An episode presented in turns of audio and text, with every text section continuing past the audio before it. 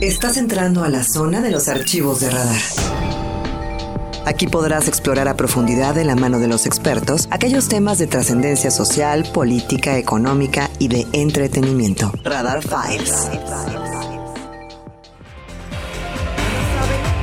¿Cómo perseguí esta entrevista? Bueno, yo no veo a los productores, pero ¿cómo perseguimos esta entrevista? Y no por falta de, ganas, porque Manuel Hernández, de verdad que es un hombre que conozco hace muchos años, es un hombre que ha trabajado muy duro y que siempre ha estado abocado a las causas sociales, de justicia, de defensa de los derechos humanos y que, y que conozco tu trabajo y que conozco tu generosidad. Esa es una realidad porque eres un hombre generoso en cuanto al, apoyo a las causas eh, de la lucha de, la defensa de los derechos humanos, sobre todo de, las niñas, niños y los adolescentes. Y bueno, pues ahora eh, como parte de esta Procuraduría de la Defensa de los Niños, Niñas y Adolescentes. ¿Lo dije correctamente? Tú aquí ya, tú eres mi profesor en esta ah, conversación. Entonces, eh, bienvenido, este es tu espacio, gracias por estar con nosotros. Y, me gustaría hablar contigo, bueno, de muchísimos temas, ¿verdad? Pero bueno, el tiempo es verdugo. Quisiera, sería, quizás sería interesante platicar acerca de, de, después de la reforma, a qué se aboca esta Procuraduría. Claro que sí, antes que nada, muchas gracias por la invitación, Diana, muchas gracias a todo el auditorio que nos escucha. Es un privilegio poder estar aquí, por supuesto, aquí en Radar y, y, de verdad agradezco infinitamente el espacio, de igual manera el DIF estatal siempre agradece poder difundir los programas y direcciones y acciones que tenemos. Y bueno, pues la Procuraduría, como bien lo comentas, a partir de la reforma del 2014, se vuelve una Procuraduría de perspectiva de infancia y adolescencia. Entonces, la tendencia a nivel mundial es que las instituciones gubernamentales que atienden a grupos vulnerables se enfoquen a especialización. En ese sentido, corresponde a la Procuraduría de Protección de niñas, niños y adolescentes ponernos estos lentes de protección y restitución de derechos y dejarlos de ver desde un enfoque asistencial simplemente otorgar beneficios y ahora y simplemente algún tipo de pues de apoyo y ahora se, se, enfoca a poderle restituir cada uno de sus 20 derechos. Salud, educación. Que lo tengo que subrayar, Manuel, porque tienes toda la razón. O sea, antes la visión era como, como te, asisto, te ayudo, como de benevolencia, un poco. Y ahora es garantizar y respetar esos derechos que existen y que se tiene que luchar por esa garantía, ¿no? Así es y se hace dentro de juicio y fuera de juicio. Es bien importante. En sí, somos los abogados de los niños. Así lo, quisiera decir de esta manera y podemos intervenir en cualquier procedimiento donde haya derechos de los niños, desde materia agraria, civil, mercantil, porque hay niños que tienen acciones en una empresa, tienen acciones en una situación, por ejemplo, que podría repercutir en cuestiones penales también, en temas de fraude, donde los papás hacen un mal manejo de los recursos. Entonces tenemos injerencia donde un niño pueda ser afectado patrimonial y personalmente y por supuesto injerencia en todos los procedimientos familiares en Querétaro de los 12 juzgados y de todos los distritos judiciales que aquí coadyuvan las Procuradurías de Protección Municipal y eso es importante porque tenemos 18 aliados en todo el estado que aun cuando son autónomos, pues obviamente se van regulando bajo las políticas y bajo los lineamientos de la Procuraduría de Protección Estatal y nosotros a su vez con los lineamientos de DIF nacional. Oye, qué barbaridad, qué trabajo, ¿eh? Aproximadamente cuánto a cuánto equivale la población infantil y adolescente en el estado. Sí, claro, es el 37% de la población, niñas, niños y adolescentes. Esto por datos del INEGI, el último que tuvimos en el 2015. Wow. Y sí, sí es bien importante porque definitivamente creo que la, la gran meta que tenemos es cambiar destinos, pero sobre todo visibilizar cuáles son las áreas, sobre todo de riesgo, ¿no? Temas de niños migrantes, situación de abuso sexual, situación de niños en situación de calle, situaciones con niños con algún tipo de discapacidad, embarazo adolescente, eh, víctimas de violencia, por supuesto, de cualquier de los cuatro aspectos, psicológico, económico, físico, sexual. Entonces creo que esos temas son los más importantes y definitivamente una de las políticas públicas del sistema estatal DIF es visibilizar y dar mucha eh, atención a temas de abuso sexual y la violencia familiar que hay en escalas, pero sobre todo la grave que puede poner en riesgo la vida de los niños y si no actuamos, bueno, es un tema importante. Aquí comentar que la Procuraduría tiene varias, eh, digamos, coordinaciones. Tenemos una de atención a niños migrantes, tenemos otra que revisa las, todos los centros asistenciales, antes llamados Casa Hogar, y ahora son este, centros de asistencia social Son 22 con los que trabaja la Procuraduría y toda la población se encuentra ahí y uno en el Carmelita Ballesteros. Después tenemos una coordinación que representa a los niños que se encuentran en las casas hogar, otra coordinación que vincula a todas las 22 casas hogar, sus necesidades y supervisión de los niños, cómo están, los visitan, verifican y obviamente capacitan también a los centros asistenciales. Tenemos otra institución que ve la parte penal, los adolescentes y niños en conflicto con la ley penal, que hay que subrayarlo, que obviamente se regulan bajo otro esquema de impartición de justicia penal, sin embargo, pues también hay temas de rehabilitación y atención con la familia ya un tema mucho más de rehabilitación eh, dentro de sus casas, pero sí tenemos que atenderlos en este enfoque integral. También tenemos el tema de la coordinación de Carmelita Ballesteros, una mm. coordinación de fortalecimiento familiar, una coordinación de enlaces, que lo que hace es que vincula, por ejemplo, temas donde un niño no puede ingresar a la escuela, entonces van con nosotros y nosotros hacemos la gestión para que se ingrese. Un niño no tiene deporte, podemos hacer la gestión para que lo tenga con el INDERE en su momento y algún tema con el Querétaro 2000, alguna situación así. También temas, por ejemplo, de salud que no tiene alguna situación que no se le está brindando, también podemos ser gestores. Entonces, bueno, esta es tarea de enlace y tenemos otra de población vulnerable, que es ahí donde se interviene la representación jurídica en convenios y en todos los 12 juzgados, donde aproximadamente son 3.000 asuntos por juzgado, y le dan intervención al abogado del, de la Procuraduría.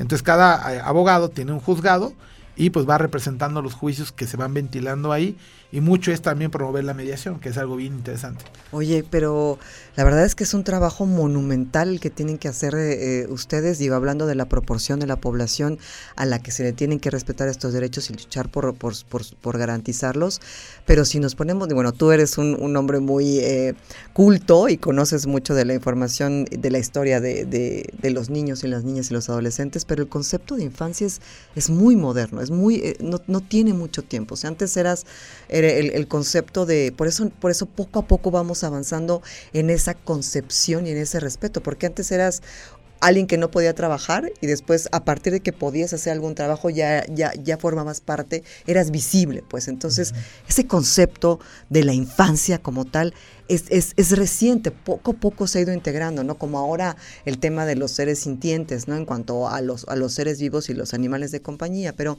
son conceptos que se van adaptando a la sociedad y que cuesta ir al nivel de las necesidades de ese grupo, no quiero llamarlo vulnerable, quiero más bien ese grupo que no ha sido respetado a lo largo de la historia.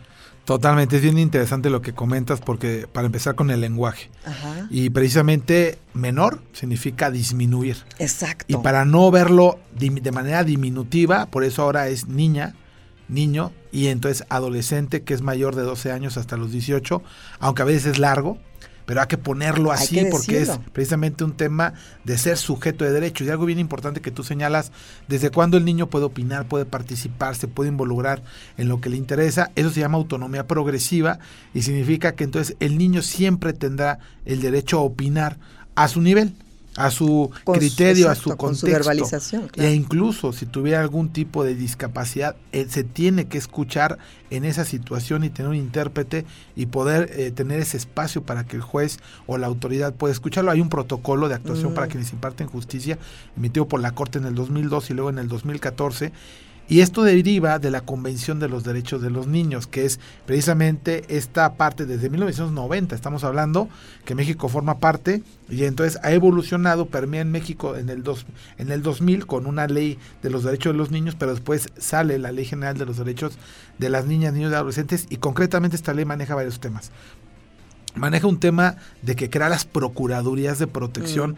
en los estados y a nivel federal, porque no había a nivel federal, se crea a partir del 2014 y tiene seis meses para la implementación.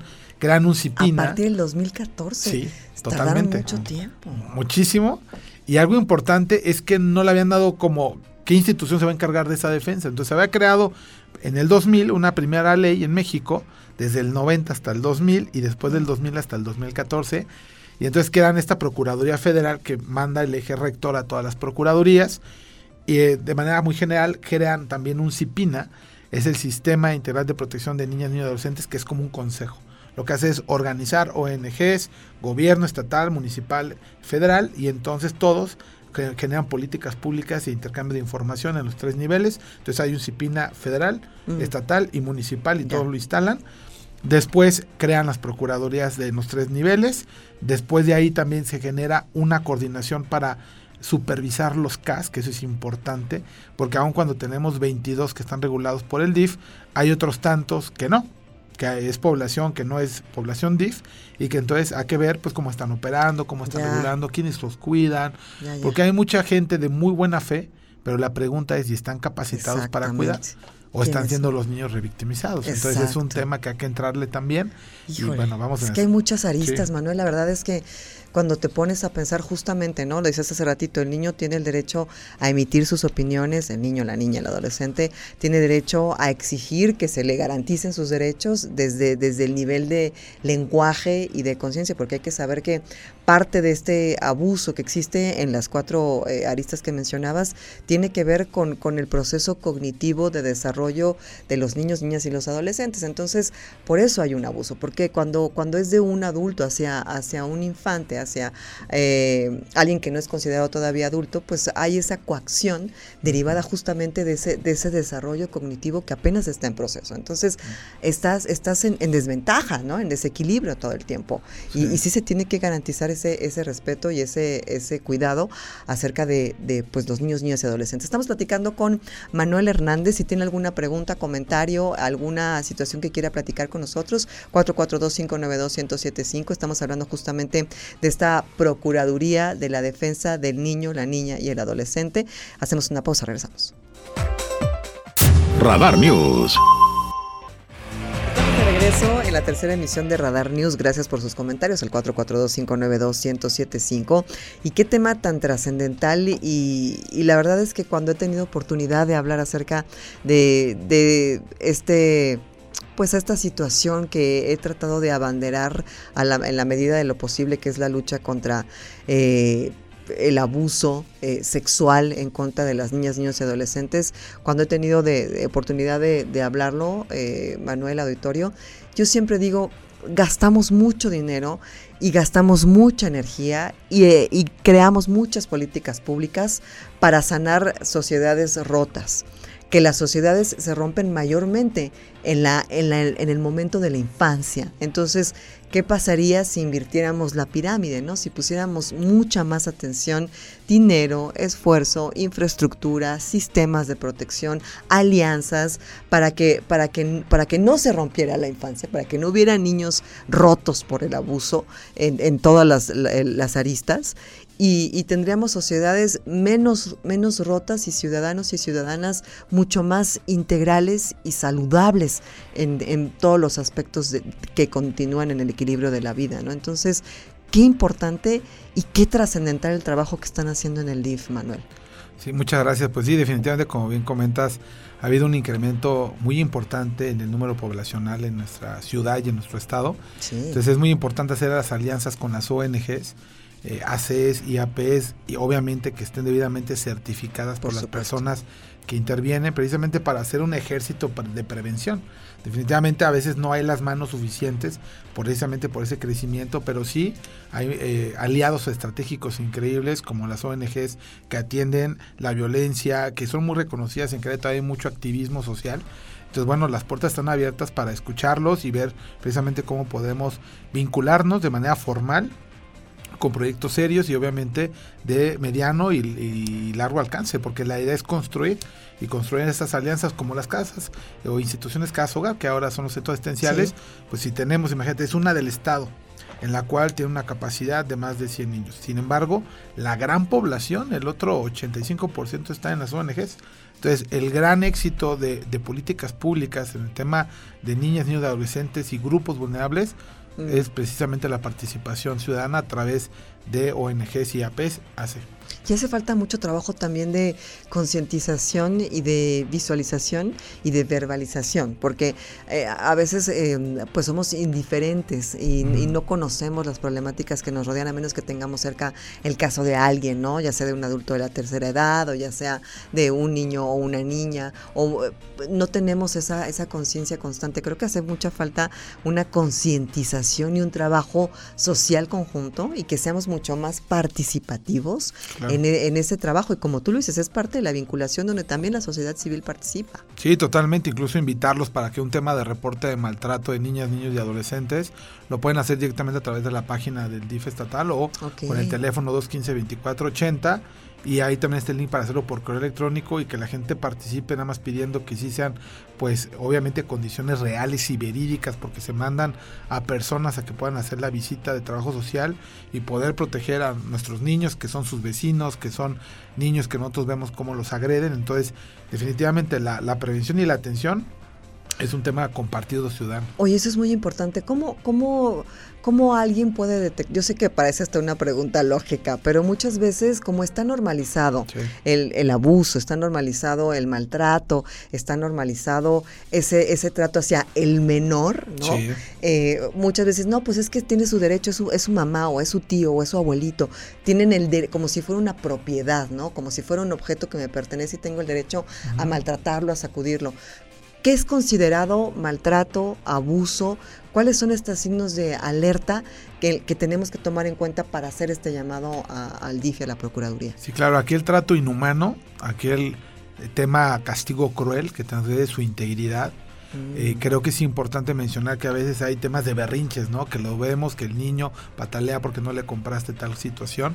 Creo que es muy claro cuando es un tema en el cual pues ya incluso puede ser la violencia, puede ser un solo golpe que pueda afectar al niño porque no se requiere que sea cíclico o continuo, porque puede ser uno que realmente transgreda su integridad eh, en un daño cervical, en un tema óseo, en un tema, una caída donde pueda haber algún daño en una fractura craneal. Entonces bastará un golpe complejo para que obviamente podamos poner en riesgo. Definitivamente creo que los signos es y es un tema completamente cíclico, o sea, una mamá que vivió violencia familiar, si no hubo una reeducación, una forma diferente de atender y educar a sus hijos, va precisamente a hacerlo. El tema de la adicción, el tema de paternidad no responsable, el tema de que la mamá tiene que dejar a los niños con alguien más encargado. O solos. O solos también, o sea, son muchos factores que, que van orillando a un niño a, o a omisión de cuidados, que es precisamente no atenderlo, y no atenderlo en temas de tratamientos eh, médicos, no llevarlo a la escuela o temas incluso de dejarlos solos, encerrados y que entonces no tengan sus alimentos. Y esos muchos, muchos de esos niños llegan con nosotros porque son reportados, llega la Guardia Municipal a través del 911 y entonces son resguardados y los ingresan a una fiscalía. Otros niños ingresan por hospitales por lesiones. Otros niños ingresan por temas de situación de calle que están abandonados y que sus papás están en drogadicción, o otros por violencia. Todos los niños que ingresan, en este caso al DIF, ingresan con una carpeta de investigación. Esto es importante señalarlo. Y que para la pérdida de la patria potestad es todo un proceso. Entonces ningún niño se va en adopción inmediatamente. A veces la gente piensa, entró al DIF, se va en adopción en una semana. No es así. Porque es importante mencionar que hay procesos y nosotros vamos a cuidar mucho la legalidad y que no se puede criminalizar la pobreza. También eso es importante. O sea, personas de escasos recursos tampoco van a perder la patria potestad por esa condición. Más bien hay que apoyarles con otras circunstancias y ver su situación pues de abandono que puede estar la, madre o que cuida a un adulto mayor. Entonces es bien importante como analizar todo el contexto antes de accionar algo legal o simplemente es algo asistencial por lo pronto. Ya. por, eh, rehabilitar, fortalecer y después volver a encuadrar o vincularlo con un centro asistencial privado para que la mamá venga, lo visite y ya no está directamente en el DIF, sino es un acuerdo con instituciones, porque también hay que mencionar que hay muchas casas hogar, ahora centros asistenciales, pero lo menciono de manera coloquial, casas hogar, que también trabajan cuando una mamá es drogadicta, una mamá es alcohólica y reconoce que no puede cuidar, puede entregar a su niño para que de lunes a viernes esté cuidado y a lo mejor ella el fin de semana puede en mejores condiciones, o la tía o la abuelita, y es trabajar en conjunto. Entonces, eso también es, es interesante. Qué, qué importante, digo, todo lo que has comentado es muy importante, pero sobre todo esto, porque muchas veces hay familias, hay mamás o familias uniparentales que se dan cuenta que tienen, eh, pues que, que, no pueden por alguna circunstancia y tienen miedo de acercarse a estas instancias porque piensan que les van a arrebatar a sus hijos, pero muchas veces el pedir ayuda no implica que esto va a suceder. Puedes llegar a decir, no estoy en condiciones o económicas o psicológicas o de, de, salud, entonces es un apoyo momentáneo en lo que puedo volver otra vez a encontrar como el camino, ¿no? Es bien importante señalar que la Procuraduría y el DIF no está para quitar a los Procura. Exacto, o sea, no es el, como dicen, no, normalmente llega el DIF y se esconden los niños, pues no, eso no debe ser la, la, situación, más bien es apoyar, auxiliar y es más bien procurarles a los niños que permanezcan en familias. Es bien importante mencionar que todos los niños que ingresan, el 80% se reintegran con algún familiar. Es decir, el que no está señalado como presunto responsable de la conducta de agresión con toda la red de familia hasta el cuarto grado. Entonces siempre se va a buscar la reintegración. Ese es como el eje principal y su derecho a estar en familia. Y algo bien importante, la última opción es la adopción también. Eso es importante porque a veces se piensa que, ah, no, ya el DIF los quiere para darlos en adopción. no. Claro, Entonces la opción es la última situación después de un año y medio de juicio 2. Habrá otros que mamás también, es importante difundir el tema, que las mamás también pueden dar en adopción. A veces prefieren otras salidas un poquito ilegales como eh, registros ilícitos y situaciones complejos, exacto. intercambiarlos. Cuando es muy fácil, puedes acudir ante un juez Decir, ya no con el registro de tu hijo y lo puedes acudir obviamente a que hacer una intervención terapéutica que no haya una depresión postparto, una situación así, que esté ubicada la mamá en modo, tiempo y lugar, acude ante un juez familiar, está el psicólogo de, del tribunal, está la representación social y el juez lo exhorta y le hace saber qué es la adopción y el niño puede ingresar y entonces también una mamá que diga no, reconoce que no lo puede cuidar, mejor lo entrego y para que una familia idónea a través de un proceso que realice el DIF con un certificado de idoneidad lo pueda adoptar y le cambia la vida completamente. Híjole, Manuel, me encantaría quedarme contigo platicando mucho más tiempo. Ojalá que ya sea tú, Dios sé que estás muy ocupado, pero gente de tu equipo estén visitándonos continuamente para hablar de cada uno de, los temas este, desmenuzado, porque es importante que la gente conozca de todo lo que ustedes hacen y el trabajo continuo que realizan. ¿Dónde pueden encontrarlos? ¿Cómo pueden acercarse a ustedes? ¿Cuáles son los medios de contacto? Claro que sí, estamos precisamente en la Avenida Constituyente, sin número esquina Reforma Agraria en la Procuraduría de Protección de Niñas, Niños y Adolescentes, lo podemos googlear, está la página del DIF estatal, por supuesto. Y bueno, el teléfono 215-2480 y estamos a sus órdenes todos los días de 8 de la mañana a 4 pero de todos modos están todos estos medios que podríamos nosotros estar en contacto. Y bueno, pues el, en este caso el Cascameta Ballesteros pues está abierto 24/7 y bueno, cualquier situación de reportes también están las procuradurías municipales, que son precisamente esta extensión de atención y estamos a la orden para cualquier situación, invitación. Agradezco infinitamente la oportunidad. Micrófonos Muchas gracias. Oye, todo el éxito para tu equipo, para ti, porque si ustedes tienen éxito, bueno, pues la sociedad eh, y los niños tendrán quien los defienda, como dices, no, los niños, las niñas y los adolescentes. Manuel Hernández, muchas gracias. Muchas gracias y agradezco muchísimo la invitación a nuestro director también a nuestra, a nuestra presidenta que me hayan invitado a formar parte de su equipo. Estoy muy honrado. No, bueno, te lo mereces por el trabajo y seguramente habrá excelentes resultados. Yo me despido. Gracias a todos por habernos sintonizado esta noche en la tercera Radar News. Angelito Sánchez, controles técnicos, mi querida Gloria Cervantes, Mauricio González, Itzel Alvarado. Gracias, yo soy Diana González. Regreso mañana en punto a las 8 de la noche. Gracias y buenas noches.